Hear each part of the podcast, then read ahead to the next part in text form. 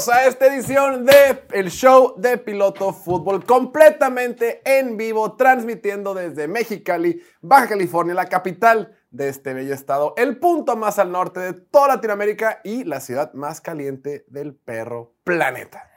4 de mayo, May the 4th, día de Star Wars para todos los que somos súper fanáticos de Star Wars, como Diego que nos acompaña al lado derecho. Martín, ¿tú eres fan de Star Wars? Me gusta, me gusta mucho. Yo me declaro neutral. ¿Neutral? Neutral. Yo he Gris. visto todo, pero tampoco me emociono cuando sale. No he visto, la, por ejemplo, la serie, la de Disney. las que están en el Disney Channel. Digo, Disney, Disney Plus. Channel. Edad.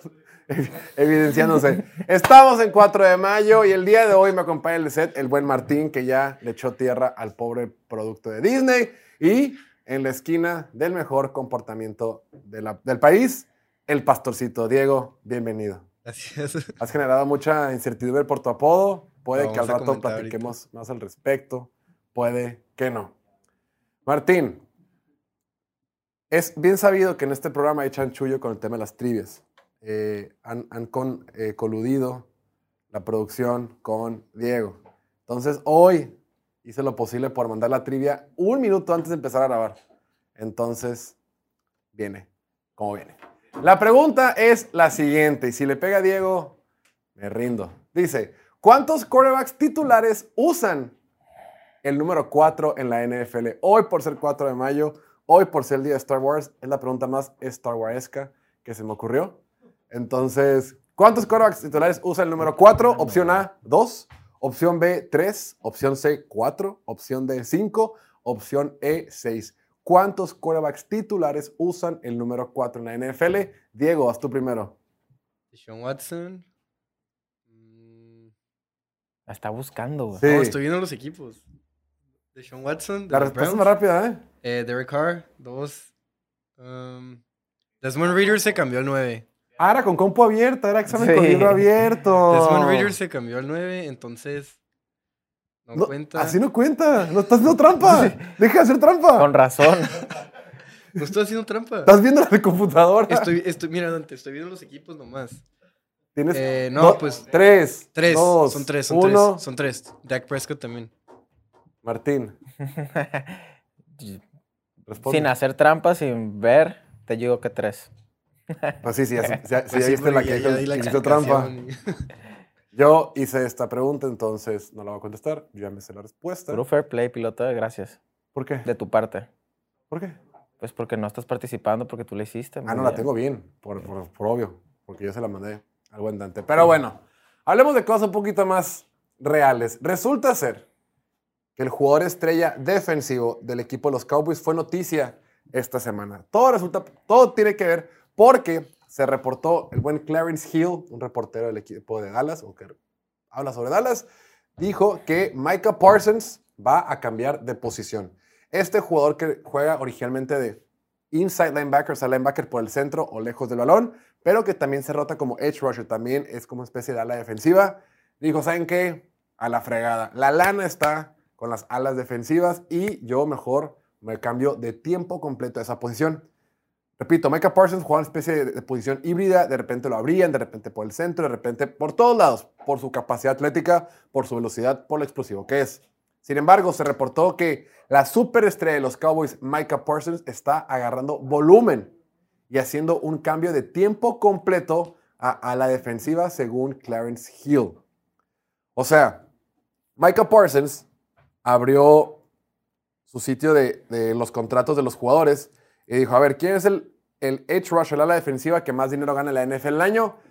¿Quiénes son los que más ganan? Número uno, TJ Watt, 28 millones. Nick Bosa, perdón, Joey Bosa, 27 millones. Miles Garrett, 25 millones. Después fue a ver el contrato de los linebackers. Roquan Smith, 20 millones. Shaquille Leonard, de Indianapolis, 19 millones. Fred Warner, de San Francisco, 19 millones. Entonces dijo, si ya soy lo suficientemente bueno para jugar por fuera, pues vámonos donde está la papa, donde está el dinero, maximicemos estas oportunidades y enfoquémonos en nuestras fortalezas. Diego, ¿qué te pareció esto? Pues algo muy inteligente de su parte, ¿no? Creo que sería la estadística por ahí que en los 22 partidos que ha jugado completos como a la defensiva, ha, ha generado 22 sacks, o sea, un sack por juego. y va a incrementar su producción, le va a incrementar sus probabilidades de ganar el jugador defensivo del año, que es algo que se quedó muy corto últimamente, porque pues lo han ganado pura posición premium, ¿no? Que es el ala defensiva. eh, pues Aaron Donald es la excepción, ¿no? No es una ala defensiva, pero te genera 20 sacks al año, que pues ni modo que no se lo des. Luego Stefan Gilmore, que era corner. Más atrás, Khalil Mack, JJ Watt, alas defensivas también. El último linebacker en ganarlo fue Luke Kuechly en 2013. Y el Uy. tipo ya, ya ni juega, pues. Sí. Entonces, y además lo del dinero, pues le, le van a pagar más. Y le conviene también al equipo, pues va a estar produciendo sacks, va a estar generando más presión. Y pues la, la mejor manera para ganar. Claro, y también recordemos que las defensivas de la NFL pues no son estáticas. No porque juegues como edge rusher significa que nunca más, jamás de los jamases, vas a jugar atrás o vas a jugar por el centro. Te puedes estar moviendo todo el partido. Y creo que Dan Quinn ha encontrado esta pieza, esta, esta reina en el tablero de ajedrez que puedes utilizarla en diferentes formaciones. Lo hemos visto en cobertura de pase, lo hemos visto cubriendo zonas. Entonces, me parece bien. Y no es como que va a subir 20 libras, dijo pesa 246 y la gente como que se asustó de que ah, va a subir como a 270, 280 y tuiteó que ahorita peso 252 y en, en ningún punto en mi carrera voy a superar las 255. O sea, a lo máximo va a subir 9 libras, no le va a afectar tanto. Solo es para... También dijo que va a generar más músculo, pues para aguantar toda la carga que conlleva estar de ala defensiva. Es que está bien flaco, güey. Está bien flaco. Él corre las 40 yardas en 4.38 segundos, si no me equivoco. Neta. Más rápido que algunos receptores. Más rápido que muchos receptores. Entonces, lo que tiene él es cuando presiona por fuera, es tan rápido que por más que el tackle defensivo tenga tackle ofensivo, pero tenga profundidad, le saca la vuelta y llega por atrás. Ujú. Hay una estadística, en el 2022 fue el líder de la liga en presiones combinadas. O sea, cuando, cuando, cuando apuran al quarterback, cuando le pegan al quarterback y cuando le tiene sacks. La suma de esos tres, eh, Micah Parsons tuvo 90 la temporada pasada, fue líder. En su temporada de novato, cuando ganó jugador defensivo del año, fue octavo en, esa, en ese rubro. Entonces, ha sido dominante. Y hay una, una estadística que es, ahora sí que avanzada. Brandon Thornton, Thornton es un analista de la NFL que se dedica a estudiar las trincheras. Literalmente, todos sus análisis, cuando ve video, cuando explica todo el contenido que hace, síganlo, es línea ofensiva y línea defensiva. La temporada pasada, él evaluó, eh, creo que a cuarenta y tantos pass rushers, o no dato, a un chorro de pass rushers, todos los sacks que tuvieron. Y el tipo evalúa cuáles fueron los sacks de alta calidad. Muchas veces tú ves que el Korak se queda en la bolsa de protección 5 segundos, se está moviendo y al último pum le pegan y es sack. No necesariamente porque el liniero defensivo haya ganado, sino porque la cobertura fue muy buena atrás o simplemente porque el Korak nunca soltó la pelota. ¿Cuántos sacks que le hicieron a Zach Wilson? Sacks a Zach Wilson. Pues es porque el tipo no suelta la pelota. Entonces él analiza todos los sacks que tiene una temporada y dice cuáles, qué jugadores tienen mayor calificación en calidad de sacks. No es lo mismo que hagas un sack porque venciste rápidamente a tu, a tu, a tu contrincante que porque te tardó mucho tiempo, te ayudaron, te Sí. empujaron y de rebote le caíste. Entonces, en esta métrica les puso una calificación. En primer lugar, la temporada pasada fue Hassan Reddick de Filadelfia. O sea, tuvo la mejor calidad de sacks el año, el año pasado. Segundo lugar, Chris Jones, que él juega línea defensiva. Creo que le da inclusive eh, mayor mérito porque él juega en todo el tráfico, con toda la raza. Número 3, Miles Garrett. 4, Alex Highsmith de Pittsburgh. Y número 5, Michael Parsons. Entonces dije, oye, si ya lo haces muy bien como ala defensiva, si ya estás liderando la liga en presiones y todo eso, pues ya cambia de tiempo completo, ponte un poquito fuerte, pero no lo suficiente, no lo demasiado fuerte que te hagas más pesado y pierdas explosividad y velocidad, que es lo que lo diferencia de los demás pass rushers. ¿no? Pero bueno, así está el rock and roll y esperemos pues no pierda esa habilidad que tiene también para cubrir pase. Después, hoy es día de chisma, Martín. Hoy es día de chisma, de rumores, de run run. Eh, nos regañaron en TikTok por hablar de ese tema, porque dicen que no somos ventaneando. Sin embargo, cuando hay noticias que están en la circunferencia del mejor jugador de la liga y el mejor quarterback del planeta, se tiene que platicar. A mis espaldas está el rostro de Jackson Mahomes, el hermano de Patrick Mahomes, y se reportó lo siguiente. Jackson Mahomes, el hermano del quarterback MVP de los Chiefs, Patrick Mahomes, ha sido arrestado bajo sospecha de, de agresión sexual agravada. La policía de Overland Park confirmó que el incidente proviene de una acusación por parte de la dueña de un restaurante en Overland Park, en el cual él supuestamente la asaltó y empujó a un mesero en incidentes separados. El supuesto incidente sucedió el 25 de febrero en 2023 en Aspen's Restaurant and Bar Lounge en Overland Park. El video circulando en línea muestra a Jackson Mahomes, de 22 años, besando a la dueña de 40 años de un restaurante ubicado en tal dirección. ¿Te tocó ver el video, Martín? Tocó ver el video. No sé por qué ponen el supuesto incidente en el video. Está más que claro ver a, este, este amigo en acción. O sea, Sí, el tema, él, él- él argumenta que no, que se pierde el contexto. ¿Quién sabe si, como, la- como el video no tiene audio, igual y ya con audio, la morra le dijo, por favor, llega por atrás, agárrame la cabeza bruscamente y bésame. es el contexto que se pierde. Igual sé como que no quiero, pero tú síguele. ajá, Igual y le dijo ese tipo de cosas, nadie sa- ¿tú sabes leer labios? no sé leer labios. Y menos con esas cámaras que no tienen tan buena definición. Y, y no ayuda que, pues yo creo que a toda la liga, menos a los fans de Kansas City, y que creo que a algunos fans de Kansas City también les cae gordo este vato. O sea, no Sí, cae bien, muchos. nefasto con sus videos de TikTok y demás. ¿No te acuerdas lo que hizo en el... En Washington, a- ¿no? a- En Washington, sí, que estaba, pues era del, está el aniversario de Sean Taylor, no sé si de que falleció, de nacimiento, lo que sea, pero... O, o era, Eh, Era hicieron- un evento de Sean Taylor, pues. Y estaba su número en el campo. Y estaba, pues, como cercado, ¿no? Acordonado, Sí. ¿no? Ajá. Y el, el tipo se metió y empezó a hacer TikToks. Empezó a bailar encima del número y todos dije, ¿qué te pasa? Falta de respeto. Y luego también hay una ocasión cuando le, le echa cheve a los fans, ¿no? No, esa fue la esposa. La esposa. La, la sí. novia, Pero siempre está con él. O sea, son una parejita de desmadre. Y lo está defendiendo y son todo. los tóxicos. Qué desesperación. No, la neta digo, yo sí creo en la. Aunque parezca muy evidente que el tipo se pasó de rosca, pues sí, El beneficio de la duda. el beneficio de la duda, presunción de inocencia, que haya el debido proceso y demás. Pero entre que son peras o manzanas, Pregúntale a Pat McAfee. ¿eh? Pregúntale a Pat McAfee cómo le fue por no decir la palabra supuestamente. Ya ves que el Brett Favre lo, lo, lo demandó. Ok, órale. Porque, bueno, Difamación. supuestamente, no sé por qué. difamación, supuestamente Brett Favre, ay, como si me fuera a buscar a mi Brett Favre. Brett Favre se clavó una lana de una fundación para una escuela, no sé qué, del gobierno, Supuestamente. supuestamente. Supuestamente. Y Pat McAfee lo mencionó, dijo, ah, pues se reportó esto. Y dijo, ah, me estás difamando. Y dije, güey, yo no estoy reportando, nomás le estoy dando voz a lo que pasó. Pero a ver, fuera de que mucha gente, fuera de que el tipo tiene fastidio y sus bailes y como que la neta la raza no le cae bien, a mí sí me da, me da como cosita el vato, güey. La gente lo odia mucho, güey. Sí. Sí está gacho que todo mundo se burle de ti, güey. Y Dicen también, que, que es gay y así. Y de hecho, cuando leí la noticia, como está en inglés, decía que besó al owner. O sea, no, no, no es dueño ni, dueña, es Sí. owner, no tiene género. kiss the owner. Ajá, kiss the owner. Besó dueña, dueño. Pues yo pensé que era dueño. Y lo había olvidado y ah, bueno, menos mal, ¿no? ¿Por qué menos mal, digo? No, o sea, pues para que no le tiren más, pobrecito.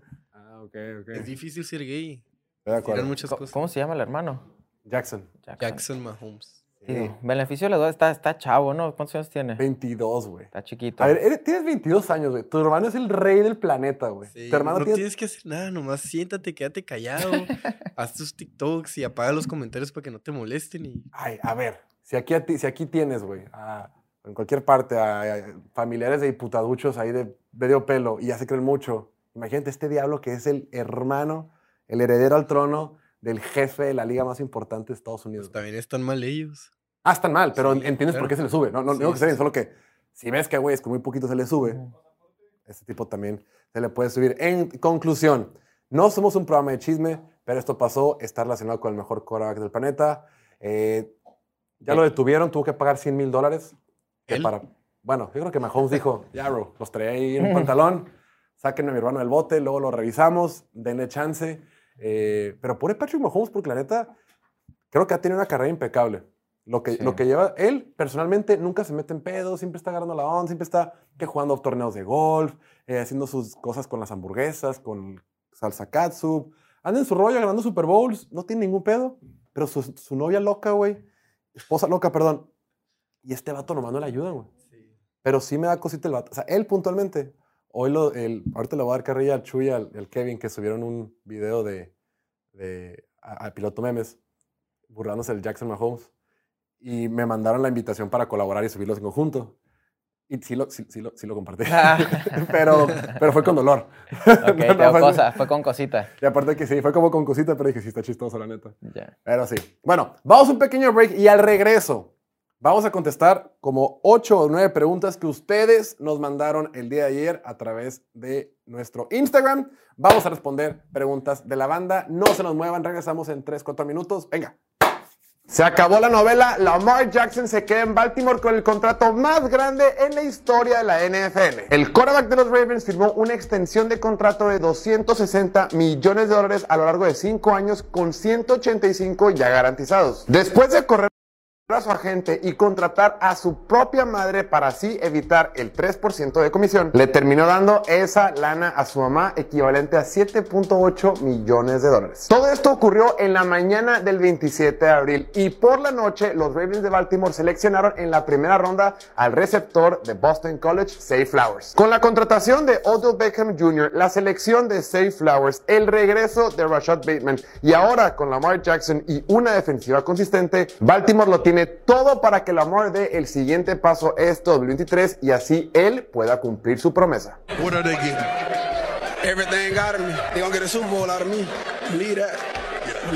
Síganos para más contenido de fútbol americano. Iba bien peligrosa. que acaba de firmar contrato nuevo para los Seattle Seahawks, que llevó a su equipo a los playoffs contra todos los pronósticos. Le acaban de agregar otra pieza a la ofensiva. Ya tienes a Tiken Metcalf, ya tienes a Terry Lockett, ya tienes a Kenneth Walker, ya tienes una línea ofensiva funcional. Gino Smith ya demostró que tiene el potencial de llevarte a los playoffs y ahora sumas al mejor receptor de este draft. Si a ti te gusta Garrett Wilson, si a ti te gusta Chris Olave, déjame decirte que el mismísimo CJ Stroud, que fue quarterback de los tres, dice, para mí, Jackson Smith en Jigba es el mejor corredor de rutas con el que jamás he jugado. Jackson Smith en Jigba es quien ha tenido los mejores números cuando jugaban esos tres receptores juntos en Ohio State. Reaccionando Oh. al pick de Atlanta en el NFL. Error, error, no la aplicaron. Atlanta tomó Ok. a Bijan Robinson justo como Oh, lo Dios hicimos mío. en el mock draft de Piloto Se, Fútbol se- cortesía se confirma. Diego Elordi. Se confirma Villan Robinson como corredor número uno en fantasy fútbol en ligas de dinastía, de novatos y demás, porque Wow. Falcons corre mucho y corre bien. Arthur Smith, una de las mentes terrestres más imponentes de la NFL, agrega al jugador más talentoso de esta generación. Se paró en la mesa y lo pidió. Se paró en la mesa y dijo, no, dejen que se me vaya. Ya estamos de regreso transmitiendo completamente en vivo para las plataformas de Piloto Fútbol en YouTube, Twitch y Facebook para todo el mundo. Ya lo saben, no olviden suscribirse a nuestro canal de YouTube. Suscríbanse, hoy están en Facebook o en Twitch. Suscríbanse, síganos, es una manera de apoyarnos y nos van a hacer muy, muy, muy, muy, muy, muy, muy felices. Ok, respondamos preguntas. El día de ayer, repito, subimos una historia a nuestra cuenta de Instagram y les dijimos, raza, pásense sus mejores preguntas para el programa en vivo del jueves. Y como siempre, para no variar, llegaron un montón de preguntas de los 49ers, porque los 49ers son muy queridos por nosotros aquí en Piloto Fútbol y obviamente por la comunidad que sigue la NFL en nuestro idioma. La pregunta, hubo varias preguntas similares eh, que tenían que ver con, con- con este tema, pero vamos a usar la que nos mandó The-Troublemaker13. Dice así, ¿quién será quarterback 1 para San Francisco en la semana 1? Si recordarán, en un episodio de hace un par de, hace un par de semanas le preguntamos a Gustavo y él nos garantizó con un 100% de probabilidad que sería Sam Darnold el quarterback de San Francisco. Por ese motivo y este tipo de declaraciones decidimos despedir a Gustavo del programa y por eso nunca volverá. Me gustaría decir eso, pero no, es broma, está, está, no sé si luna de miel o de vacaciones Ok. con su señora, entonces. Pero bueno, saludos al buen Gustavo si nos está viendo. Ok. Lo que argumentaba Gustavo es que la probabilidad de que Sam Darnold fuera el titular, un quarterback que ha estado eh, con los Jets y con Carolina anteriormente, se debe a que había probabilidad alta de que Trey Lance fuera intercambiado y que Brock Purdy no iniciara la temporada por temas de lesión. Sin embargo, a como están las cosas, pues Trey Lance se quedó en el equipo, ya pasó el draft, no hubo un movimiento grande y en realidad ahorita pues a ningún equipo le falta quarterback. Entonces veo poco probable que todavía los 49ers quieran mover a Trey Lance. Aunque de repente puedes buscar en Twitter muchos rumores o cosas que pasen, en realidad no veo un escenario donde suelten a Trey Lance y menos en este momento. Lo, lo- lo normal, lo natural fuera que lo hicieran en temporada de draft cuando los picks valen un poquito más, cuando los puedes usar. Ya intercambiar a Trey Lance a esas alturas del partido se me que no, vale la pena. Entonces, partiendo de que están esos tres quarterbacks, Si tú ahorita te metes a outlets.com, que es esta página donde revisamos los rosters de los equipos de la NFL, quien aparece como titular hoy, hoy, hoy por hoy es Brock Purdy, el quarterback de segundo año egresado de la Universidad de Iowa State. Quarterback banca es Trey Lance y en tercer lugar Sam Darnold como quarterback 3.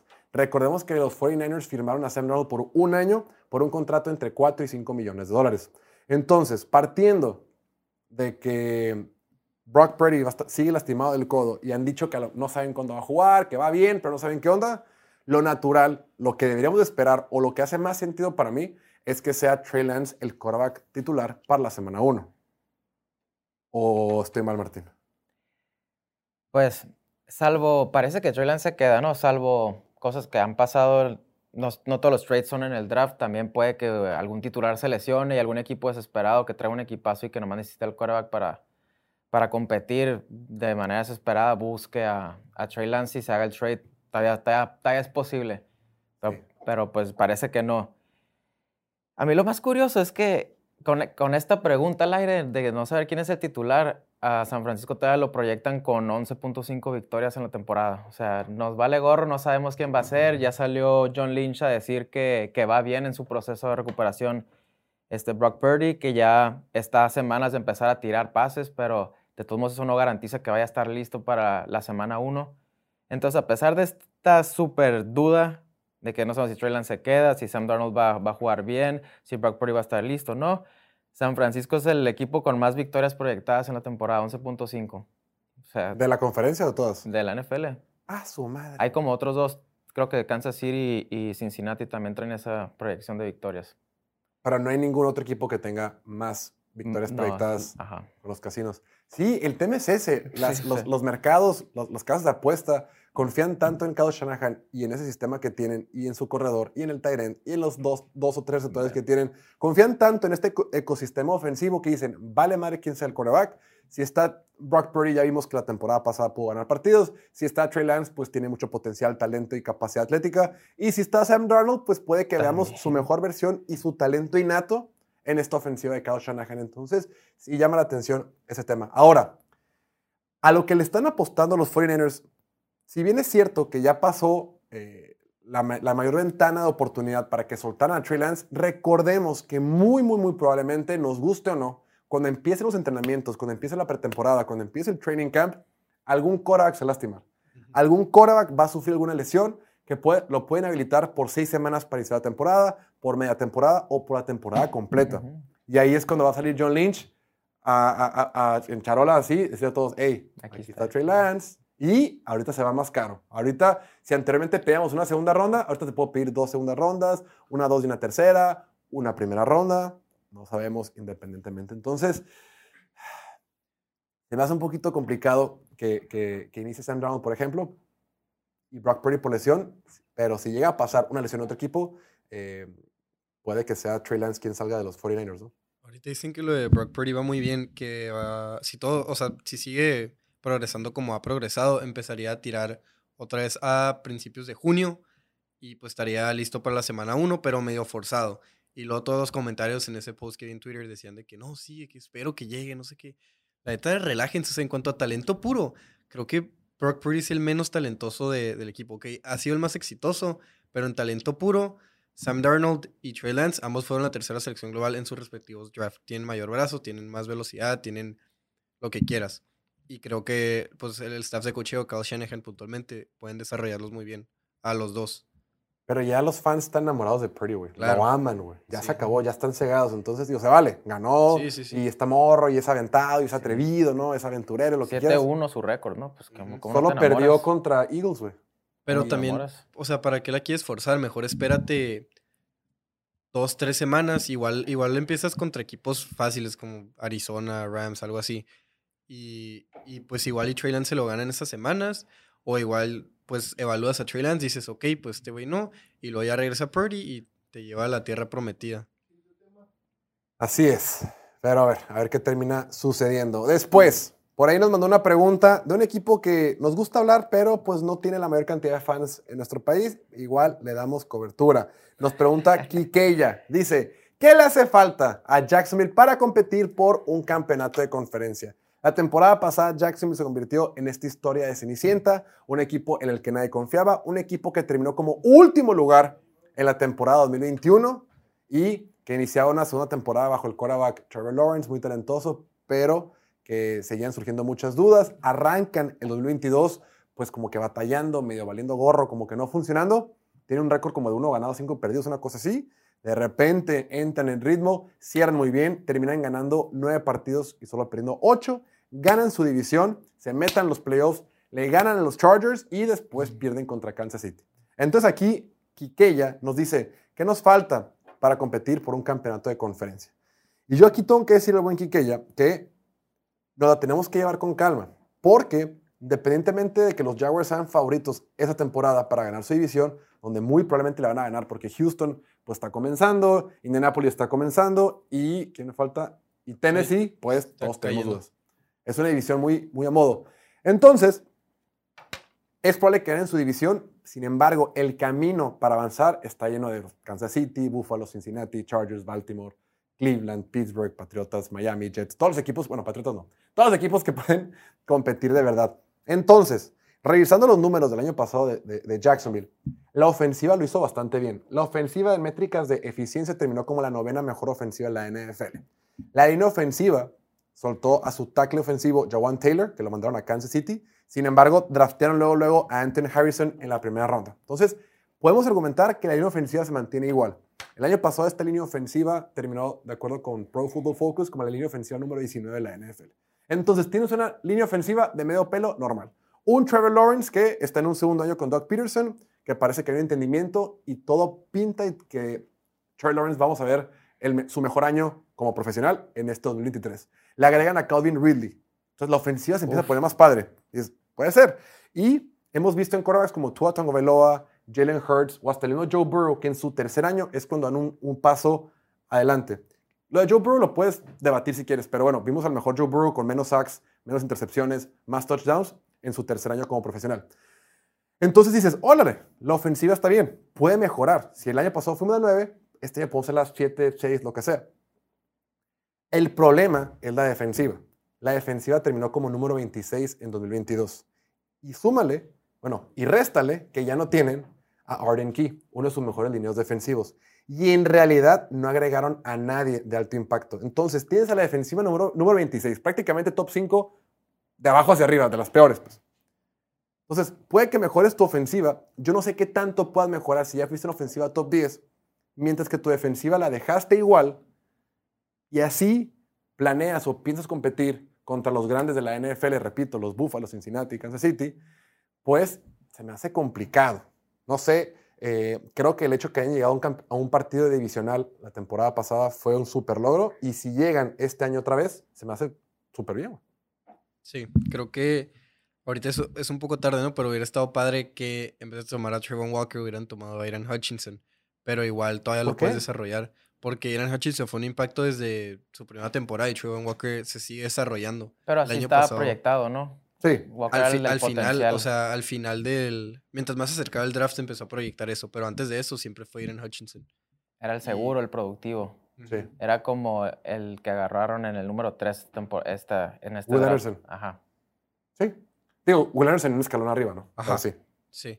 Pero no, pues de todos modos tienen, tienen uno de los rosters más jóvenes en la liga y pueden seguir desarrollando, pueden seguir firmando agentes libres y reforzando la defensiva. Igual hubiera estado excelente un Brian Branch, ¿no? Pero pues, como mencionas, dejaron ir a Jawan Taylor y entonces Anthony Harrison, pues ni modo que no lo tomes, ¿no? 10.5. Y de todos modos tomaron un safety, tomaron a, creo que se llama Ant- Antonio Johnson. Sí, en la quinta ronda. de Texas A&M en la quinta ronda. Y este tipo estaba proyectado como el segundo o tercer mejor safety de la generación. Aunque era una generación medio débil, ¿no? Pero aún así es uno de los mejores safeties de su generación y lo tomaron en la quinta. Entonces, él puede ser una, una pieza importante que pues van a seguir, tener que seguir desarrollando. Igual, pues, la línea defensiva, como dices, opuesto a Josh Allen, pues estaba Arden Key, ahora Clevon Chesson. No sé ni cómo pronunciarlo, pero pues Sí. este tipo no.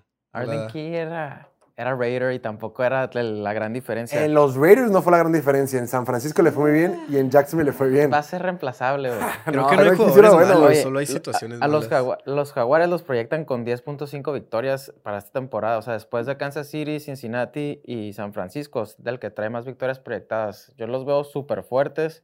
Tienen un lugar en mi corazón por cómo eliminaron a los Chargers la temporada pasada. por siempre. Y pues coreback en contrato de novato, lo que hemos platicado ahorita, ellos están en su ventana, tienen la ventana abierta para hacer mucho ruido. A mí me encantan los, los Jaguars para esta temporada. Coincido con lo que dices, pero muchas, muchas de esas proyecciones de victorias es porque van a jugar seis veces contra su división. Ujú. Entonces creo que Las Vegas le calcula que van a ganar cuatro o cinco partidos como mínimo de esos, más los que puedan rescatar del resto de los partidos de su calendario. Creo que va por ahí, porque la defensiva no mejoró. La defensiva que tienen para este año se quedaron con el mismo coordinador defensivo, Mike Caldwell, pero una defensiva que no mejora, que el año pasado fue de las peores. Pero a Kansas City, a Buffalo no les ganas con defensiva, les ganas compitiendo en a ver quién mete más puntos. O sea, que primero los 40. Entonces, Y los, que Josh Allen comete errores. Exacto, entonces eh, los Jaguars ya traen ese equipo y Calvin Ridley es un receptor número uno. De Y lo agarraron con descuento por el vato andar haciendo ahí cosas que no debía. Entonces, Cosas que te gustan mucho a ti. es lo que le faltaba.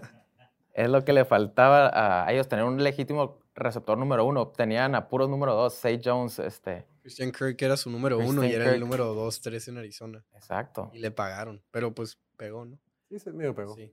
Creo que si, si Trevor Walker da un gran salto, puede ser una defensiva mejor, aunque, aunque las piezas no, no lo indiquen, ¿no? Que no digas de que, ah, hicieron muchos movimientos. Si Trevor Walker da ese gran salto, puede, pueden impresionar.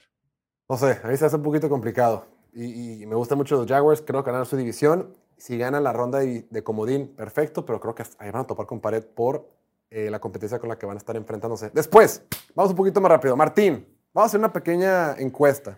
Te quiero preguntar, o nos pregunta más bien Maca502. Dice, ¿quién va a ser el mejor receptor de este draft para la temporada 2023? Se fueron cuatro receptores en la primera ronda. Y más adelante se fue Jalen Hyatt y más adelante se fueron otros. Pero ¿quién crees tú que va a tener la mejor temporada en 2023 eh, de estos muchachos que salieron del draft? Difícil, difícil la pregunta porque a mí me encantan en las situaciones en las que cayeron cada uno. Sí, a mí también. Este, Todo y- gallina. Y, y por, y por talento puro, este, Smith Jigba es mi favorito. Y nomás que el quarterback no me convence. Y el tipo de juego que, maneja Seattle. Entonces, por eso yo me voy con Jordan Addison. Me gusta mucho en, Minnesota, me gusta la ofensiva de Minnesota. Y Kirk Cousins va a repartir la bola y toda la atención va a estar en, en Justin Jefferson, lo que le va a dar muchos este, duelos de uno contra uno. Y es cierto que va a tener mejores números este año. Tú, Diego, ¿quién crees que va a ser el mejor receptor de este draft para la temporada? Igual lo de las situaciones me gustó mucho. Creo que Jackson Smith le va a ir muy bien en Seattle como un número 2, 3, como quieras verlo. Va a jugar mucho en el slot, que es donde más brilla. Luego tienes a Jordan Addison, que ser el número 2 de Jefferson. Y Quentin Johnson, que si todo sale mal para los Chargers, como siempre, que se les lesionan los receptores, puede terminar siendo el número 1. Pero el No. único que desde el día 1 puede ganarse el puesto titular o en unas 2, 3 semanas ir ascendiendo sin que se lesionen los demás es Safe Flowers. Y yo creo que Safe Flowers va a ser el mejor de estos. Este, esta temporada. Puede ser. ¿eh?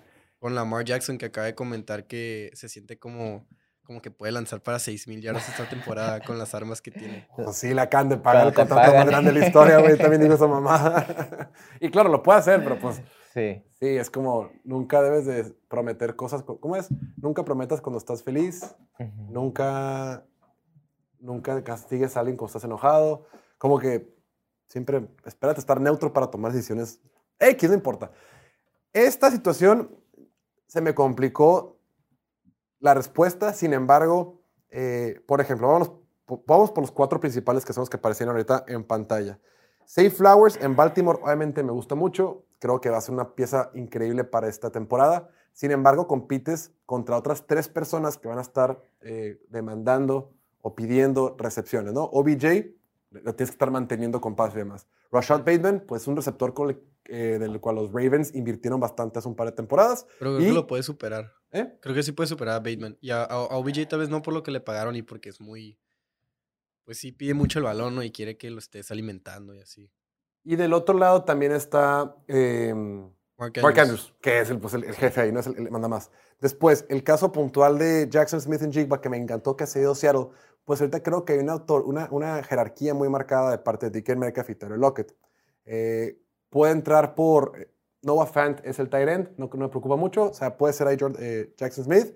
Y después el tema de los Chargers, pues tienes a dos receptores que son muy similares, receptores que te ganan eh, dos especies de postes que juegan eh, para los Chargers con Mike Williams y Keenan Allen. Entonces, el que creo que tiene más oportunidad de brillar es Jordan Addison en Minnesota. Porque las opciones por aire que tiene ese equipo es TJ Hawkinson, que es un muy buen tight end, y el mejor receptor de la liga con Justin Jefferson. Entonces, no hay muchas bocas que alimentar.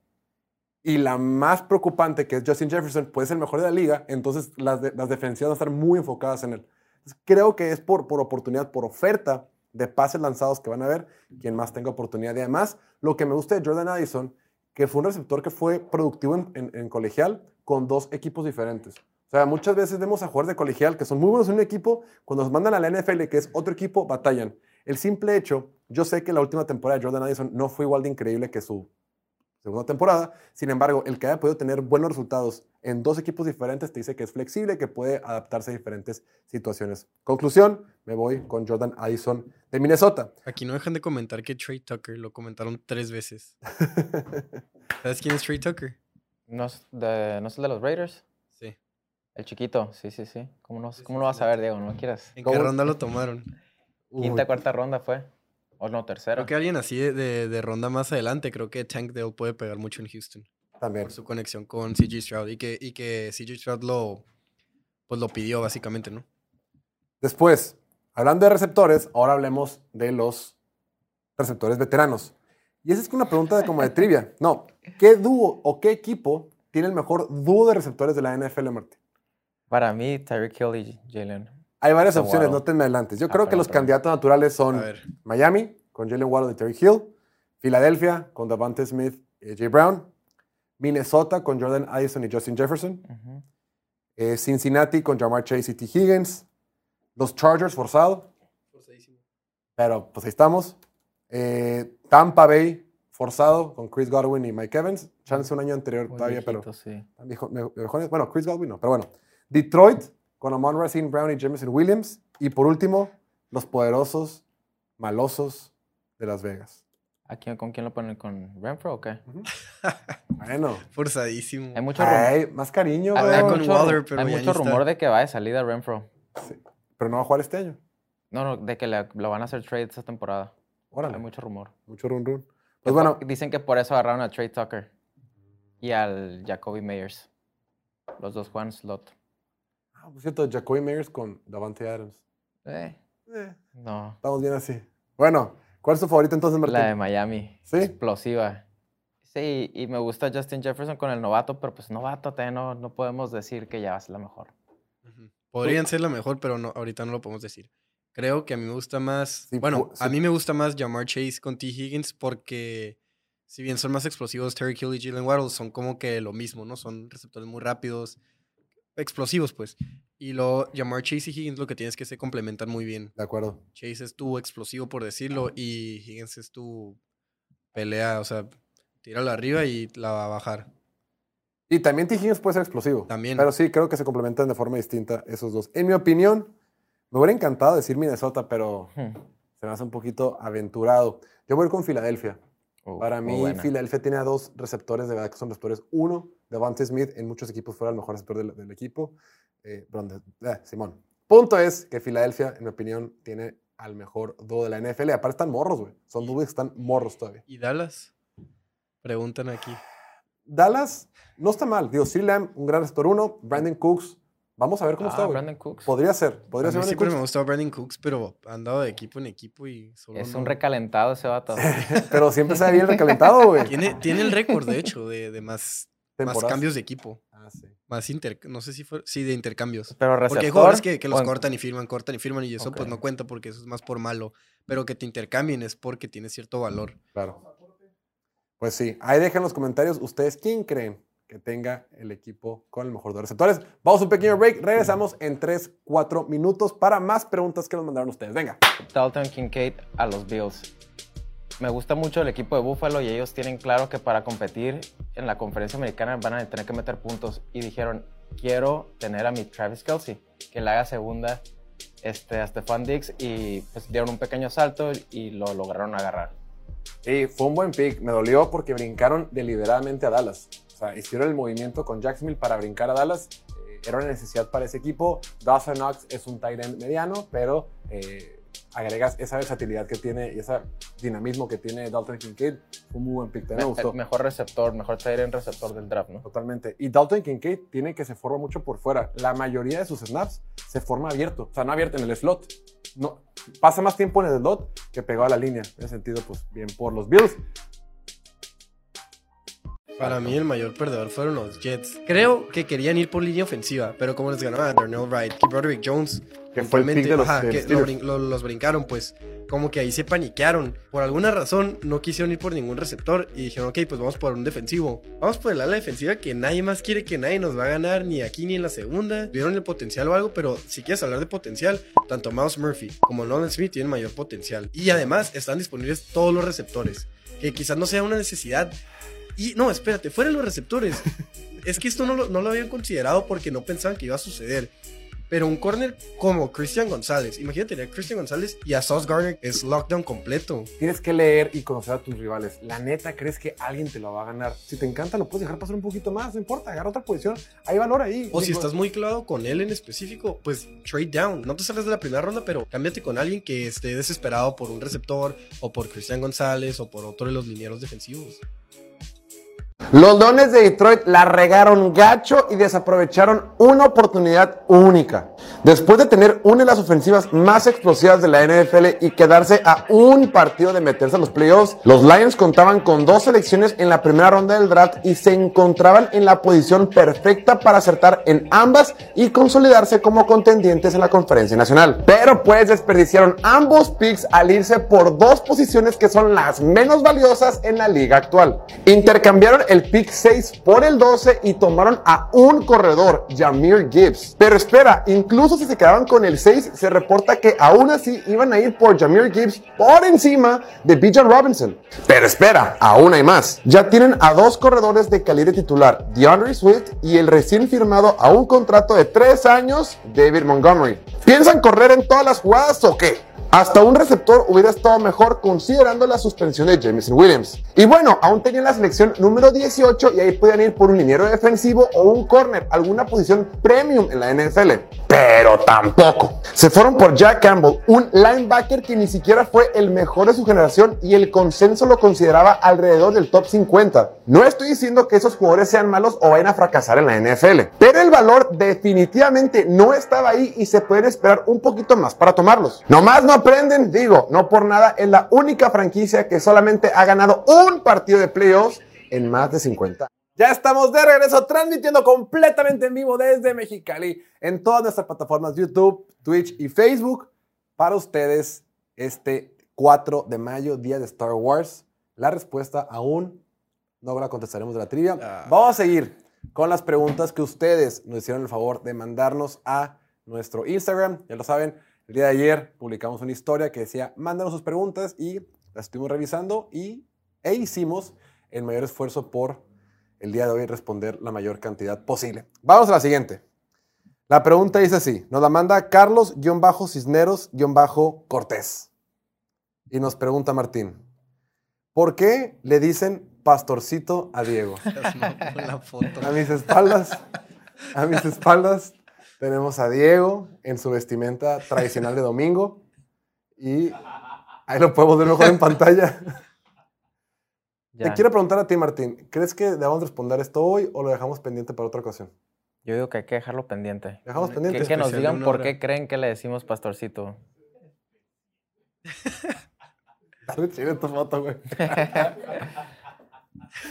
¿Es, es el papo quién es, güey? ¿Es- el Papa, ¿no? Es el papá. Siguiente pregunta. Después, nos pregunta Carlos Solís-7. Nos dice, ¿por qué Aaron Rodgers ama tanto a Randall Cobb? Como ustedes saben, esta semana se reportó que el equipo de los Jets eh, hicieron otra movida por otro Packer ya tenían a Allen Lazard, ya tenían a Aaron Rodgers, ya tenían a Billy Turner, ya tienen un montón de jugadores ex-Packers y dicen, vámonos por uno más. Vámonos por Randall Cobb, un receptor que ya está en sus 30, un receptor que supuestamente Aaron Rodgers no quería. ¿Se acuerdan con el chisme de que, ah, es que Roger- Rodgers hizo su cartita a Santa Claus pidiendo Ah, no, no cosas? es que no lo quería, era que no, no dijo explícitamente, tráiganmelo.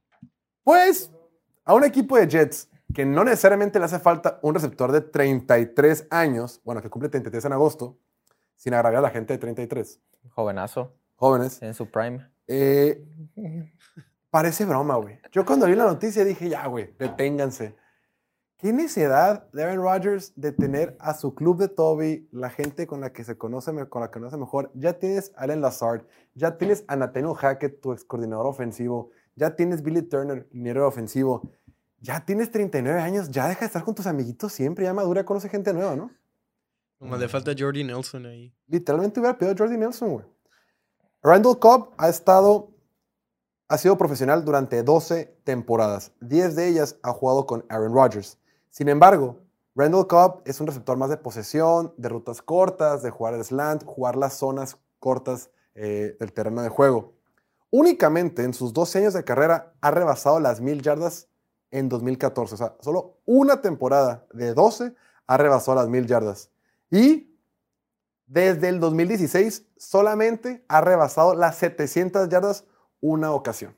¿Y fue con los Packers o con...? Fue con los, buena pregunta, fueron como 820 y pico. No sé si fue con Dallas o con los Packers.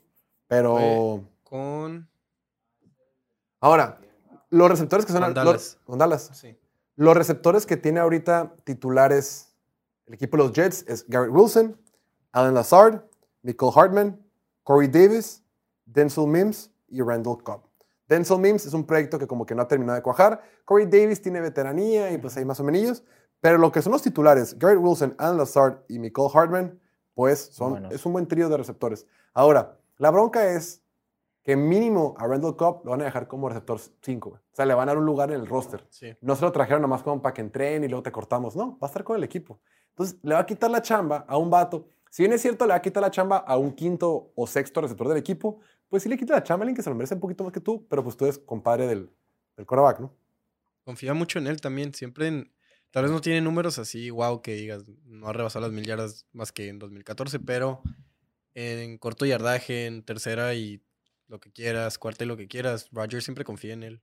Es que es eso, es, es exactamente lo que dijo Diego. No lo está jalando y a mí me encanta que lo siga trayendo. Hay confianza. No lo trae para que sea su receptor de mil yardas. Eso va a ser Gary. Wilson.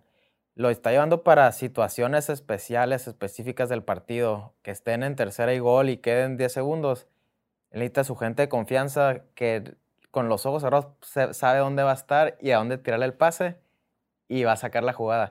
Porque Tom Brady también jaló a Gronk a Tampa. Por lo mismo, No compares la no, no- producción. no los comparo, pero había esa confianza, había esa química, había esos años de estar construyendo, el saber con los ojos cerrados, así nomás de voltearlo a ver, qué de acuerdo. Es por eso. Estoy de acuerdo con lo que dices, pero en la parte de Gronk son- era una situación completamente diferente porque Gronk sigue siendo Sí. el mejor tren de la liga, o el 2-3. Ya estaba retirado, ¿no? Ya Sí, estaba pero retirado. sigue, correcto, pero sigue Estaba siendo un retirado. Tyrant top 3. güey. El mínimo el año que ganaron campeones era un Tyrant top 3, top 4, lo que tú quieras. Y, Y en- y anotó en el Super Bowl lo, le tiró dos pases de touchdown porque Sí, él era su hombre para esas situaciones que sabía que podía contar Porque con todavía él. podía producir a un alto nivel. Eh, Randall ti- Cobb Tiene no es un 33 receptor- años. Pero no es un receptor ahorita ni siquiera top 40, güey. La neta, 33 años no es, no es tan... No, no es un anciano. Con todo respeto a los que tienen 33. No, no es un anciano, pero, eh, repito, hay fácil 40 receptores mejores que él, güey, en la NFL. Pero sí, no hay esa confianza, no le tiene esa confianza el señor. Sí, Fiora el viejo gruñón, el típico abuelito, güey, que está en su casa. Aaron Rodgers como gruñona de que es el típico abuelito que está en su casa y todo es un desmadre, siempre el mismo programa culero de noticias, tiene un teléfono viejo que, que ya no sirve, pero el viejito así le gustan las cosas y así me voy a quedar hasta que me muera, güey. A su Porque- manera. Porque es viejito, así está Aaron Rodgers, güey, ya canoso, llegando a sus 40, ya viejo en la NFL, para la Pero- vida es un jovenazo. Pero te lo has ganado por su trayectoria. Él puede tener sus caprichos. Viejo gruñón, güey. Después, nos pregunta por ahí, guion bajo, Rodrigo, guion bajo, Arturo, guion bajo. Ok. Abusado. Dice un, un, un, un soñador. Una persona de las que me caen bien, que les gusta ser optimistas en la vida. Te están brillando la los ojos. Jorge. Dice así, con la conferencia nacional tan débil, ¿por fin será el año de los Cowboys? Y yo me pregunto, estimado guion bajo Rodrigo, guion bajo Arturo, guion bajo, ¿a qué te refieres con que es el año de los Cowboys? Si la pregunta es, ¿van a ser campeones del Super Bowl? La respuesta es no. Si la pregunta es, ¿van a llegar a un Super Bowl? La respuesta es muy probablemente no. Si la pregunta para ti es, ¿el año de los Cowboys significa que van a llegar a un campeonato de conferencia? Dices, puede ser. Puede ser. Y si la pregunta es, ¿van a llegar, es el año de los Cowboys en el que van a llegar a un partido divisional? También, sí, prob- probablemente sí. Sin embargo, primero tenemos que definir si será el año de los Cowboys o no y después poder contestar. Pero partamos de lo siguiente. Seamos un poquito más este, realistas o realísticos, como dice la raza. Más realistas, supongamos, ¿crees, Martín, que este año sea en el que los Cowboys, después de casi 30 largos y duraderos años, por fin regresen a un campeonato de conferencia? Quiere decir que se van a estar enfrentando o a Filadelfia, o a San Francisco, o a Seattle, o a Detroit en un campeonato de conferencia. ¿Lo ves viable o no? Le- los proyectan con 9.5 Ah. victorias a tus vaqueros esta temporada. Y la realidad es que sí está débil la conferencia nacional comparada con la americana 100%. Pero su división es complicada. O sea, tienen a Filadelfia ahí. Y tienen a los Giants que también pasaron a los playoffs. No sabemos cómo, pero están. Y puede que y Y van a a mejorar, Washington ¿no? que de repente le ganan a todos en la división. Sí. El Diego está enamorado de Washington. güey. Es que, es que ¿Por es en qué? serio, no, no estoy enamorado, pero la neta sí, Sí. están, están muy infravalorados lo que, puede, lo que pueden hacer de repente contra los equipos buenos. Contra los equipos malos valen madre, pero contra los equipos buenos de repente sacan el partido. Pues. A los. Raiders le ganaron un partido muy cerrado hace dos años, ¿no? En el 2021. No me acuerdo. Lo Sí, borré. 16-14, con un field goal. No registrado. Fue en diciembre. Me acuerdo que ese partido que perdieron los Raiders, dije, los Raiders están fuera de los playoffs. Y después de ahí, empiezan a ganar y se metieron. Eso sí está registrado en mi memoria. Lo otro no. Pero bueno, los vaqueros, me, me gusta mucho, pues Michael, Micah Parsons. Ese vato es un talentazo. Me gusta más que Dak Prescott. O sea, sí, van a llegar lejos. Es por su defensivo que tienen ahí. que Lo que hiciera cualquier equipo de la NFL. La neta, yo sí creo en Dak Prescott y creo que lo del año pasado fue, fue un poco. Fue extraño. O sea, no es algo que, que se va a repetir. Y menos ahora que le trajeron un receptor decente. Número Pero dos, repetir que, que- que la vaya a regar en. Que la vaya a en regar con intercepciones así tan, tan Críticos del partido. tan- Sí. Eh, Martín, respeto. Ahora, vamos a. Estaba viendo ahorita en pantalla, habían puesto eh, los resultados de las temporadas eh, de Dallas desde que está Dak Prescott como, como, como quarterback titular. La única temporada que él no jugó fue la del 2020, que fue cuando salió lesionado por su tobillo contra los Giants. Pero fuera de eso, nunca ha tenido una temporada perdedora. 13 ganados, 3 perdidos, 9 ganados, 10 ganados. Después se fue tablas. Las últimas, temporadas, las últimas dos temporadas han ganado 12 partidos, tanto en 21 como en 2022. O sea, probablemente van a tener una temporada ganadora. Les va a ir bien, pero los veo todavía ab- abajo. Dos rayitas de Filadelfia y de San Francisco. Con todo Ah, respeto. Aunque San Francisco no tenga quarterback. Sin corebacks. Sí, es el, es el tema. Yo creo que con San Francisco sí está un poquito más cerrado por la situación de quarterback. Sin embargo, eh, con Filadelfia sí lo veo muy complicado. Y Filadelfia tiene equipazo, güey. O sea, la- tú revisas línea por línea de Filadelfia. No se les acaba el talento, güey. Digo, lo único es que se le fueron sus coordinadores, sí les va a pesar, le va a pegar poquito, pero Utah en el draft les fue muy bien. Los... Y veamos, el año pasado la defensa. Lo que me preocupa aquí es eh, cómo le fue bien a Dallas el año pasado. El año pasado Dallas terminó como la ofensiva número 15 de la NFL. Ofensiva 15. Es, es cierto que Dak Prescott se ausentó un- unos cuantos partidos, pero fuera de eso, digo, incluyendo eso, pues no le fue bien. Sin embargo, su defensiva fue la número 2 de la NFL, en métricas de eficiencia. Fue una muy buena defensiva. Sin embargo, es bien sabido que hay mucha más eh, variación año con año entre las defensivas que con las ofensivas. Entonces, difícilmente Dallas va a terminar como defensiva top 2 otra vez. Pero se quedó el coordinador, ¿no? Sí, es cierto, pero es que aunque se mantengan las piezas, muchas veces a las defensivas les va bien porque tienen intercepciones, porque tienen fumbles. Y sabemos que muchos de esos fumbles, muchas intercepciones son fortuitas, güey. O es difícil que se repitan, o son situaciones muy puntuales. No va a faltar el purista que diga, no, todo eso se gana. No, la neta no. Está comprobado estadísticamente que muy pocas veces hay continuidad de un equipo que tiene muchos años y todas las temporadas tiene más de 20 intercepciones. O sea, no, no pasa, güey. Pero bueno, ya, ya que estamos soñando piloto, ¿qué, qué tendría que pasar para que fuera el año de los vaqueros? Le tienen que ganar un partido a Filadelfia. Le van a jugar tres veces. Y que tire 5.000 yardas el Dak. No, eh, que, que Dak lance 4.000, 5.000 yardas es lo de menos. Van a meter a playoffs. O sea, no, eso no me preocupa. Probablemente van a, van a meterse a los playoffs eh, como segundo lugar de la división. Entonces van a estar en playoffs. Y yo creo que en playoffs le pueden ganar a quien sea, menos a Filadelfia. Sin embargo, contra Filadelfia ya van a haber jugado dos veces en la temporada. Entonces vas a jugar tres veces contra Filadelfia este año. Le tienes que ganar una vez. De tres, gánale una, que hacen los En playoffs, los playoffs, la que importa. la que importa, y probablemente va a ser en su estadio. ¿Cómo Entonces, quedaron? 1-1 la temporada pasada. La temporada pasada quedaron 1-1. Pero sin coreback. O sea, la que ganó Filadelfia estaba Cooper Rush y la Ajá. que ganó Dallas Sí. estaba. Gardner Minshew. Por último, vamos a ver las probabilidades que tienen los equipos de meterse al Super Bowl. Ahí tenemos la, la gráfica también que está por ahí. Pero sí, en general, eh, el, el, tiro está ahí. Yo creo que Dallas. Pero a ver, estás hablando de Filadelfia y los últimos dos años perdieron contra San Francisco. No, pero la neta yo creo que, que se han quedado muy cerca de ganar a San Francisco y creo que ya, las dos veces quedaron muy, pueden- muy cerca, sí, se van hasta el final siempre y creo que este año ya pueden dar el brinco. Las, digo, en jugadas ridículas de payasada, las últimas dos temporadas se definió en la última jugada del partido. O sea, siempre ha sido muy, cer- muy cerrado. eh, pero bueno, a ver, otra vez ponemos la gráfica, por favor. Esas son las probabilidades, de acuerdo con BetMGM, un casino en Las Vegas, de ganar el Super Bowl. O sea, ahorita el favorito de ganar el Super Bowl es Kansas City, seguido por Buffalo, Filadelfia, Cincinnati, San Francisco, los Jets, Dallas, Detroit y Chargers. O sea, Dallas es hoy por hoy el tercer equipo con más probabilidades de la Conferencia Nacional de ganar el Hace Super Bowl. dos, tres años me creería si te digo que Jets tiene mayor probabilidad de ganar el Super Bowl que Dallas. No, hace dos años no Cuando, creído. cuando está Sam Darnold viendo fantasmas y todo eso. La vida da muchas vueltas. Después, todos quieren más rapidito. eh, nos pregunta por ahí el buen Topo Acosta 30. Y nos dice, ¿por qué los Tampa Bay Buccaneers no tomaron a Will Levis, el quarterback de Kentucky, en el draft? A ver, si Tampa Bay ahorita en su roster únicamente tiene a dos quarterbacks firmados, que son Baker Mayfield y Kyle Trask, o sea, dos quarterbacks suplentes de la NFL, teniendo la oportunidad de ir por un quarterback franquicia en el draft con la posición número 19, un Will Levis que muchos decían que se puede ir el top 5, se empieza a deslizar y en el 19, sin tener que pagar más, Tampa Bay dice, nos falta quarterback, está Will Levis, nos vale madre, vamos a irnos por Elijah Cansey, un tackle defensivo que viene de la Universidad de Pittsburgh.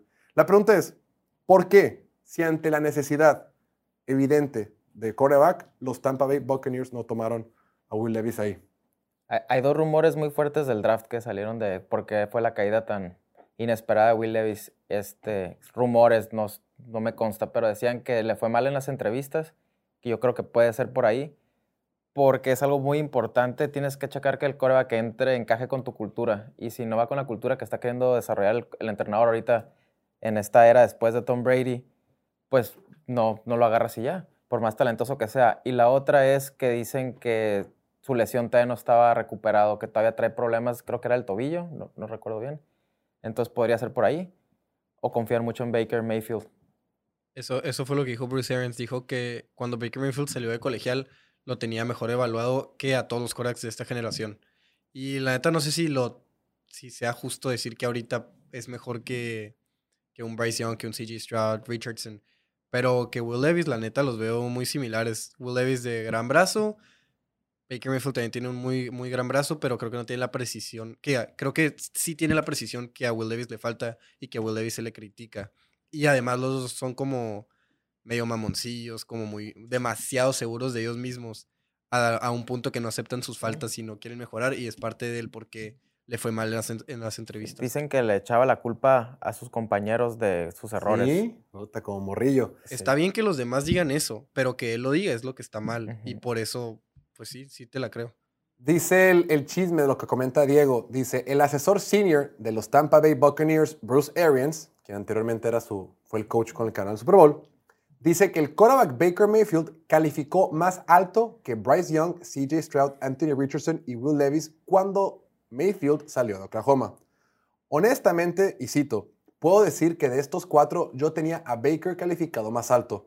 Esa es una opinión honesta cuando salieron de la universidad. Lo que Bruce Arians nos está diciendo, a ver, para mí era mejor Baker Mayfield saliendo del colegial que ahorita Will Levis saliendo del colegial. Entonces, yo creo que una manera de resumirle esto al buen Topo, eh, se llama Topo, ¿va? Topo Acosta, es muchas veces los equipos tienen una necesidad evidente y hay un jugador disponible, pero no porque tengas una necesidad vas a tomar al jugador que es al mejor disponible, porque probablemente sí esté disponible, pero para ti no vale la pena tomarlo en la primera ronda. No. Porque si tú lo tomas en primera ronda a un quarterback, te comprometes a que sea el futuro de tu equipo.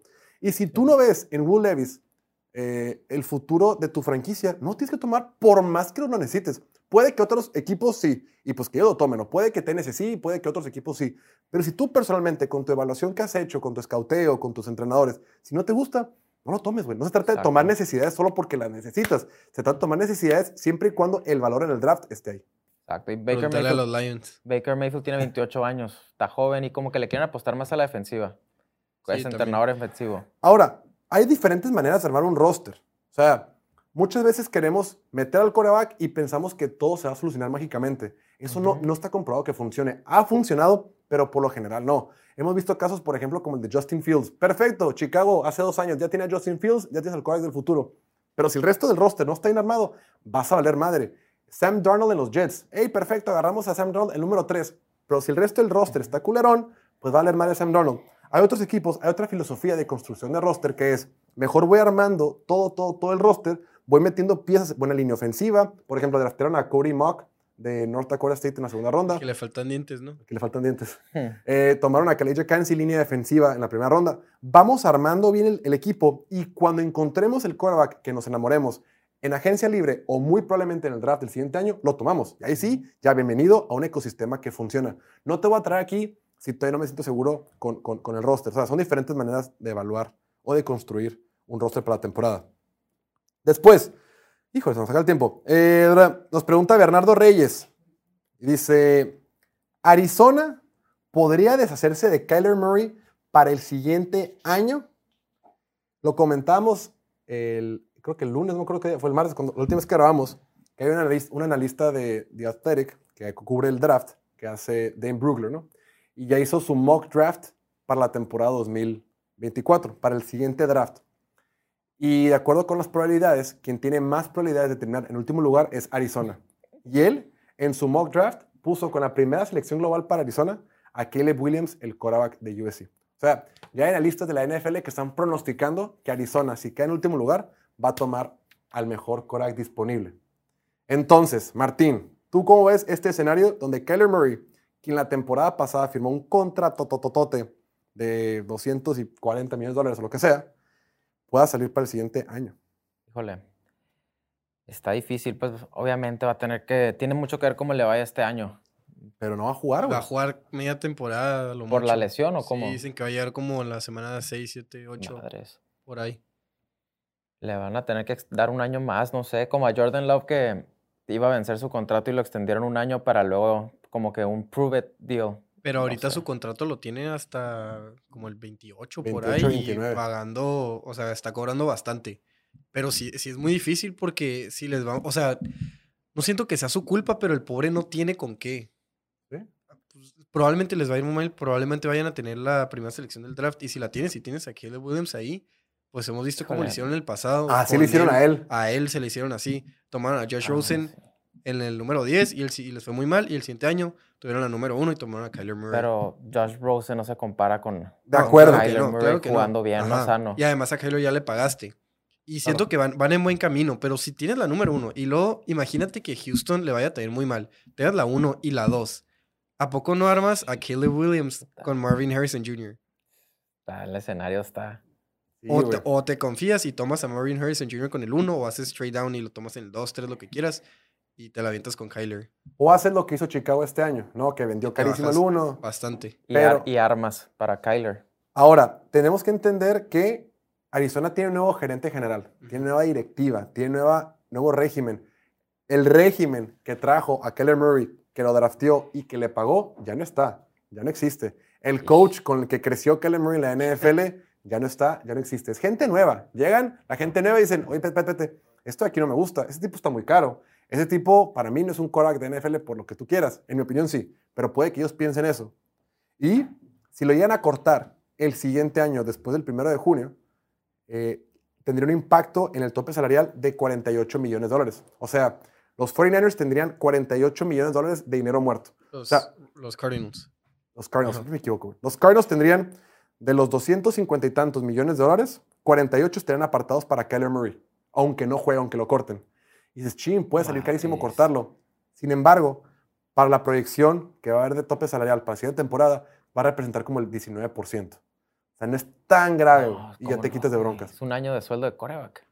Correcto, pero así lo hizo Atlanta con Matt Ryan la temporada pasada. Matt Ryan le pagaron 40 millones de dólares los Falcons para no jugar con ellos. Y así acá rato vemos jugadores con, contra- con, con dinero muerto. Y pues igual le puedes sacar cierto provecho en un intercambio. Sí. Sí vale una primera ronda para varios equipos. yo Ahora, si tú sueltas a Keller Murray, te comes esos 48 millones de dólares, que es una nota, pero drafteas a Caleb Williams, que es gratis, entre comillas, en realidad Te estás los pagando. ahorras. Te lo estás ahí medio compensando, ¿no? Ujú. Claro, eventualmente si Caleb Williams pega, pues le pagas y ahí sabrás. Yo pienso que la clave va a ser el sistema que quieren meter con la nueva gerencia y el nuevo Pero el- el entrenador. nuevo coach me convence también. Por eso digo que no es su culpa, pero no, no le va a ir bien otra vez. Ahora, el, el head coach, Jonathan Gannon, es de corte defensivo. Entonces, tu head coach defensivo, o sea, quien entró es Drew Petzing. Drew Petzing estuvo anteriormente con Cleveland y Minnesota, pero pues ¿De coordinador ofensivo o qué? de asistente y o sea, no sabemos cómo sea, güey. No sé. Pero bueno, se va a acabar el tiempo. Última pregunta antes de irnos al break. Nos preguntó por ahí el buen Christopher, que le mandamos un buen saludo. Siempre nos anda ahí apoyando. Dice, eh, Christopher nos pregunta, o nos dice más bien, Christopher Marroquín, dice, yo ya me rendí de mandar preguntas. preguntas. A piloto se le subió la fama. Estimado Christopher, esta fue la pregunta que alcanzamos a leer, que detectamos, que hubiéramos contestado si era buena, pero pues bueno, te mandamos un fuerte saludo. Haremos un esfuerzo por contestarte la siguiente pregunta, la siguiente ocasión, pero pues nada, Di que le vas a los vaqueros y te va a contestar. palabras de sabiduría. Nos damos un pequeño break y al regreso tenemos a dos jóvenes promesa. Jóvenes promesa de la creación de contenido en Internet y la comedia en nuestro país. Regresamos en menos de un minuto, dos minutos, no sé. Pequeño break, venga. Los Texans. Claro. Sí, pues sí. Tenemos todo con Houston. CJ Claro. Los los Texans. Tejanos de Houston los nos Texans. engañaron. No, hombre, ¿cuál? Uh, Cornerback. No lo esperaba tan rápido. Illinois. Creo que a Seattle sí le dio miedo el tema de la actitud. Oh, Error, error, error. No la aplicaron. Atlanta tomó Ok. a Bijan Robinson justo como Oh, mío. en el mock draft de Piloto Se, Fútbol se- cortesía se confirma. Diego Elordi. Se confirma. Ok. Lucas Van Ness, El edge rusher de Iowa. Dawan Jones. Alguien raro. Decía Alabama. Ok, ya. Cristian González. Excelente selección. Ya estamos de regreso completamente en vivo en el show de Piloto Fútbol. Hoy es 4 de mayo, día de Star Wars, May the 4th, y por ese motivo la trivia del día de hoy va relacionada con Star Wars. Bueno, en realidad no, va relacionada con el día. Con la fecha, sí.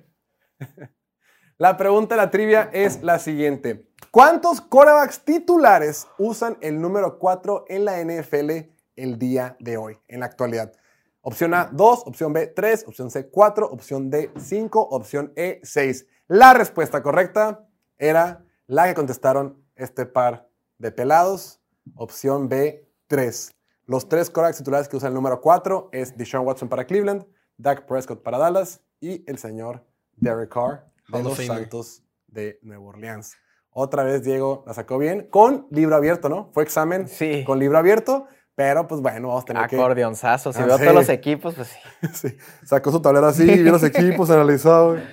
Bueno, ahora es momento de pasar a la sección favorita de chicos y grandes, la sección fa- favorita de la familia mexicana.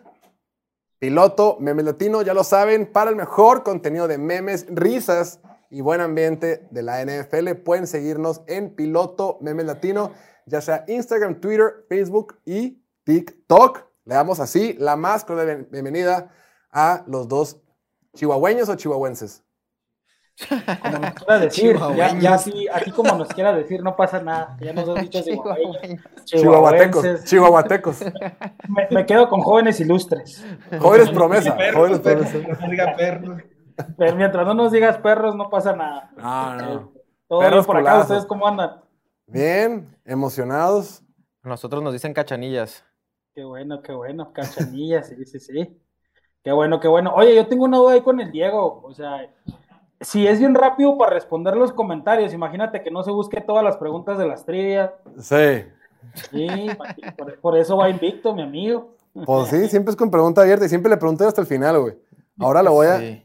Lo voy a la siguiente vez que le pregunten a trivia es: veme a los ojos y se va a empezar a leer la pregunta. Va- Vamos a ponernos creepies. Solamente, que cierre su laptop solamente y le ya pasa la trivia y que la vuelva a abrir. Pero todo, todo bien. Mi buen Kevs, ¿cómo andas? Bien, bien, todo tranquilo. Por aquí salió, acaba de salir un material así urgente de, de Dallas para variar, para variar. A ver qué piensa el buen piloto de esto. ¿Tú qué piensas que dijo AJ Brown que no lo comparen con CeeDee Lamb? Que mejor lo comparen a CeeDee Lamb con Cooper Cup o con los que juegan en el slot. A mí ese AJ Brown se me hace muy bravucón. es- o sea, a mí me cae muy bien porque juega conmigo, pero desde, desde el tiktokero ya, lo, ya los trae a todos. Como que, no sé, está muy mamado. Yo no le diría nada, la verdad. Pero a ver, AJ Brown dijo que CeeDee Lamb solo juega en el slot. Que no lo que respetuosamente no lo comparen a él con CD Lamb, que CD Lamb es más slotero. A revisar exactamente cuánto se forma de cada lado. Denme un segundito. Pero a ver, en la NFL de hoy en día, ya eh, todos los equipos juegan con tres receptores. O sea, ya un receptor slot o un corner nickel o un, un corner en el slot son titulares. Anteriormente eran jugadores como transaccionales, como que en ciertas formaciones, ciertos paquetes. Ahorita ser un receptor de slot, vemos también a Stephon Diggs que juega por ahí, Justin Jefferson a veces, Cooper Cup, Devan- Davante Adams, los mejores, eh, los mejores números que tuvo con Raiders era desde adentro, o sea, también lo hace por fuera, obviamente. Pero yo creo que ahorita la NFL es tan flexible y cada quien tiene, o sea, nadie tiene posición como tal, que, pues, X, ¿no? Pero voy a checar el dato. Mientras tanto, empiecen ustedes. Pero responde, ¿quién se te hace mejor, AJ Brown o CD Lamb? Ah, Durante por, cinco ah, por, por mucho, por mucho CeeDee Lamb, por mucho. ¿Quién era tu dúo favorito y no sé qué? Eh, Porque tiene a. Devante Smith. Mm. Pero, de- pero Devante, sí, CeeDee Lamb por mucho, güey. Ni Nah, yo siento, yo siento que el pinche Jay Brown, güey, desde la temporada pasada que le fue muy bien, se le subió, güey, así como le dijeron ahorita a piloto, este, se le subió y ya, ya piensa él que, que es el que tiene, pues, que le roza la truza más que a todos y la chingada. Pero no, yo siento que, que este año, o sea, con lo que demostró también CD Lamb, para mí es mucho mejor CD Lamb. Yo lo prefiero. A mí no me gustaría toparme a AJ Brown en, en un, en una esquina, la verdad, se me hace más mamado que CD Lamb. Le, le aviento a DK Metcalf, güey, para que se den un tiro entre los dos. Pero bueno, ya, eh, a, a lo que vamos. Les tenemos el día de hoy dos noticias, este, bueno, do- do- un par de videos ahí. Eh, comenzando con, con el de Travis Kelce, ahí sí nos apoya el buen Dante. Que Ujú. resulta que el día del draft se le subieron las copas a mi amigo. ¿Y esa novedad? eh, estaban, estaban Esa echando, novedad. estaban echando desmadre. A mi amigo Travis Kelce se le subieron las copas y aventó el Vince Lombardo. Así como a Dante, que no nos pone el video. Ahí, está, ahí está,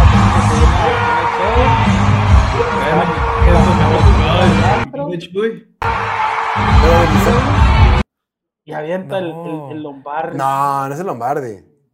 Sí, Sí, sí, era- pero dice no. que era, que era uno de mentira y no sé qué. Pero, Oye, pero, Primero la forma- El Lombardi no rebotaría.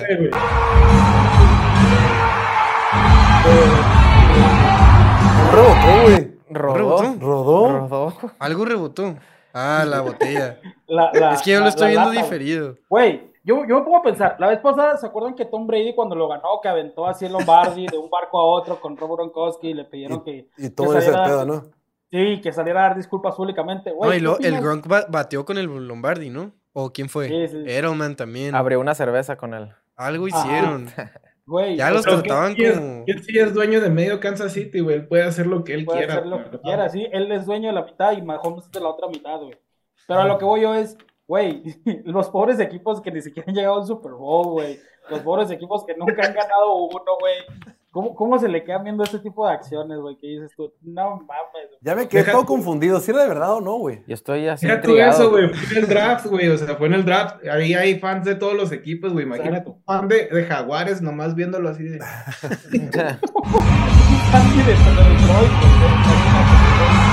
Ah, sí está medio gacho que le, dice la cheve ahí por todo el- La forma, güey. Ve la forma. No, una nota. No rebotó mal. No, no es de verdad, güey. No, y- y- pero bueno, imagínate si lo fuera, güey. Qué pinche falta de respeto. Pero bueno, pues ya saben, se les subieron las copas y cuando se les suben las copas a mis amigos, pues empiezan a hacer estupideces. Y, y eso fue lo que hizo el buen Travis. A ver, de acuerdo con, de acuerdo con The Kansas City Star, un sitio ahí por ahí, el trofeo era réplica y estaba hecho de piel. De piel. Tiene más sentido, güey. De piel. Se me hace muy... No puede tirarlo, no mames. No, no mames.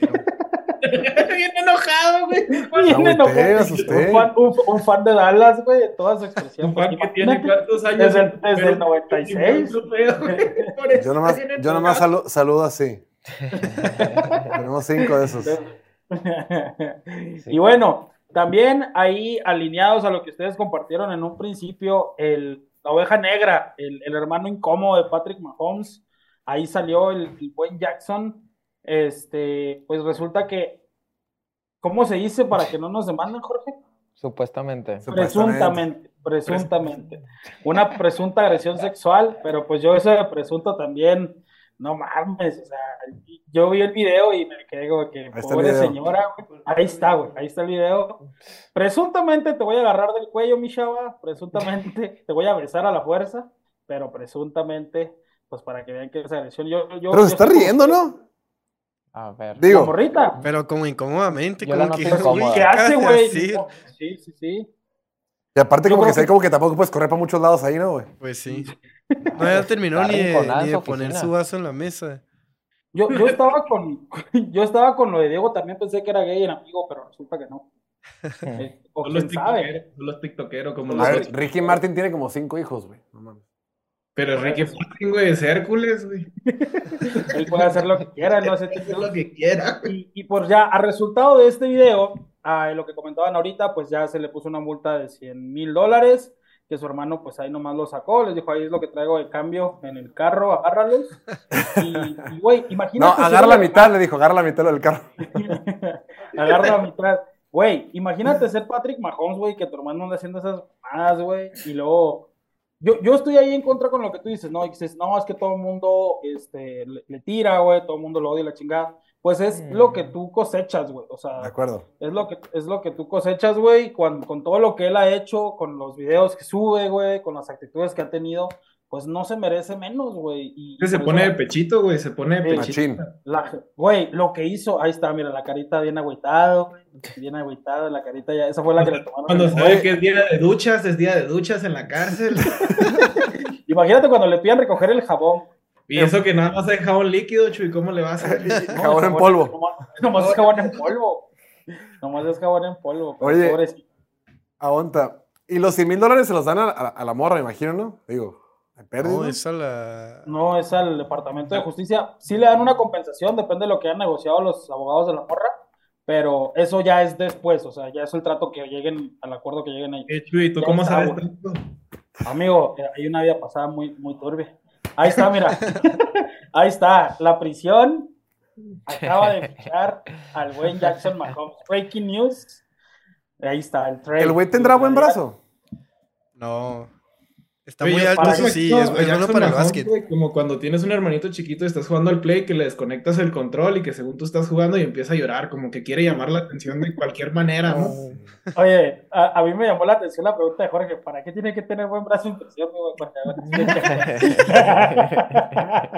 Oye, uno tiene que sobrevivir como puede, ¿no?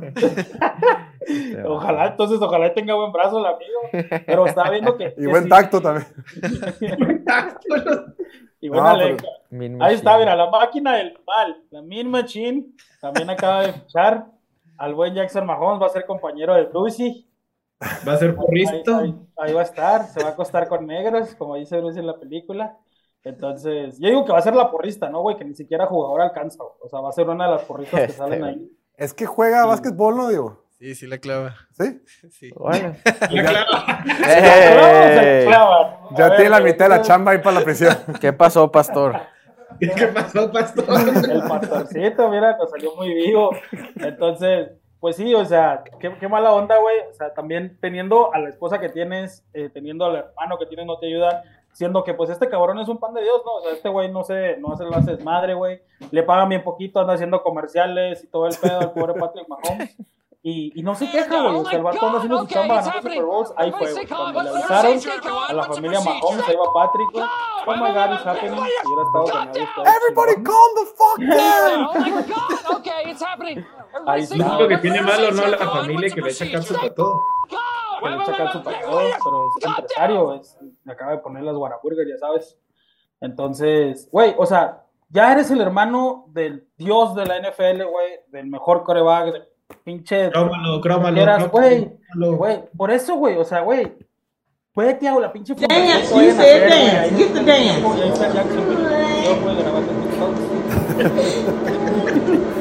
Llorando, güey, así, así lo van a poner a grabar. Fortnite, huh? Pobre morrillo. Así va a estar, güey. Oye, da- dame el contexto de ese video, no te lo he visto ni video. tener castigado. Baila, a ver, sigue bailando, baila. Ah, ah, Sácanos de pobres, hijo. Dance, you said dance, get the que la dance. mamá está bien enojada con el niño y, y le está regañando y el niño está bailando. Aparte baila bien zarra, güey. Pues está todo agüitado. Fortnite, huh? Jackson güey. Pero bueno, lo que les decía es, es, es eso, o sea, güey, dale calma, güey. Si tu carnal no la hace de pedo, si tu carnal es a toda madre, o sea, siento que Patrick Mahomes ya tiene ganado el cielo, güey. Ya tiene ganado el cielo por aguantar a esos dos cabrones. Es que no, Y- Dios da y Dios quita, güey. A ver, te va a dar el brazo más cabrón la historia de la NFL, güey. Te vas a ser millonario, pero, pero, Pero, ahí te va el premio, bro. Güey, eso, y ese cabrón ya es ayuda a pinche, ya ve interna a un pinche, a un centro de rehabilitación en Veracruz, alguna pendejada así, ¿no? de, dos, de dos años, güey, y no te dejes salir. Este, pero sí, pues bueno, esperemos que, que no le dé más problemas, güey, porque pues eso le afecta, quieras o no, ¿no? Te afecta ya cuando sea temporada y demás, ese tipo de pendejadas. Lo que, lo que hizo el año pasado, güey, digo, no, en lo de Sean Payton, güey. Taylor. En lo de, en lo de Sean Taylor. Taylor, perdón. En- Güey, el vato se pone a bailar, güey, en las pinches, cuando está todo acordonado y todo, no. Pinche vato. Y te digo, pues eso, por eso la gente lo odia, güey. Por eso la gente le tira carro y demás. Pero pues ya, ti- tiene tiempo de reivindicarse, güey, que mejor se dedique al básquet. Mejor sí. A clavarla clavarla. A A clavar. Y jugar defensiva también, ¿no? Jugar defensiva. Jugar bien la pintura, para que no lo claven. No se la claven. Siento que en la, en la- en la prisión se la van a clavar a mi amigo. Pero bueno, entonces, eh, pues era lo que les queríamos presentar. Esperemos y, y les haya gustado. Igual síganos, ahí seguimos compartiendo redes, seguimos compartiendo memes en la página de Piloto Memes Latino. Y pues ahí vamos a estar compartiendo más material. Eso. Sí, pues vamos a ver qué termina sucediendo. eh, porque le, le pagó 100 mil dólares, pero por mientras, ¿no? O sea, todavía no se define. Sí, Es más para, Sí, no dormir porque- el bote. si lo declaran yo culpable, güey, son para que no 55 saliera, meses. Sí, Pero Pelada tiene un Saul Goodman ahí en su equipo y no le va a pasar nada. a lo mejor. Pero es tú lo hermano, harías ¿no? ahí, la verdad. Con todo, el- con todo esto que te está sacando, toda este, esta mala prensa. ¿Cómo? O sea, yo pagaría 100 mil dólares para dejarlo ahí, güey, que no lo dejaran salir. La neta. Tu ahí. güey. Ah, pues sí, pero pues no manches, güey, que aprenda también el amigo, güey. Digo, que recoja jabón No. en polvo. Y la, y, la, y, la, y la novia lo defendió, ¿no? Sí, dijo que solo está viviendo su vida, déjenlo en paz. y que- ah, Pues sí, pero también la de la otra morra, güey. Sí. Que iba la de él, no la de la morra, güey. No manches, güey. O sea, y eso es ahorita, güey. O sea, imagínate ya más adelante, güey. Si no le hace nada ahorita, pues ya más adelante que pueda correr peligro alguna otra morra o algo que no. Pues entonces mejor, pues. Ya, O morro. ahorita. O morro, exacto. O morre. también. Bueno, con eso dejamos, chicos. Muchas gracias. Nos vemos el siguiente martes con ustedes. ¿Va? Cuídense, nos vemos. pues. Ah, pues muchas gracias como siempre. Hasta aquí llegó el programa el día de hoy. Nos vemos el próximo martes en punto de las 5 de la tarde, hora del centro de México. Agradecerles como siempre que se suscriban aquí al canal de YouTube, en Facebook o Twitch, donde sea que nos estén viendo. Y agradecerle también a Martín que estuvo con nosotros aquí en el set, al buen Diego, el Lordi, el Pastorcito como siempre, Chuy y Kevin de Chihuahua. Y aquí la producción, Viri, Noel y Dante. Nos vemos martes 5 de la tarde, hora del centro de México. Que tengan excelente fin de semana. Chao, venga.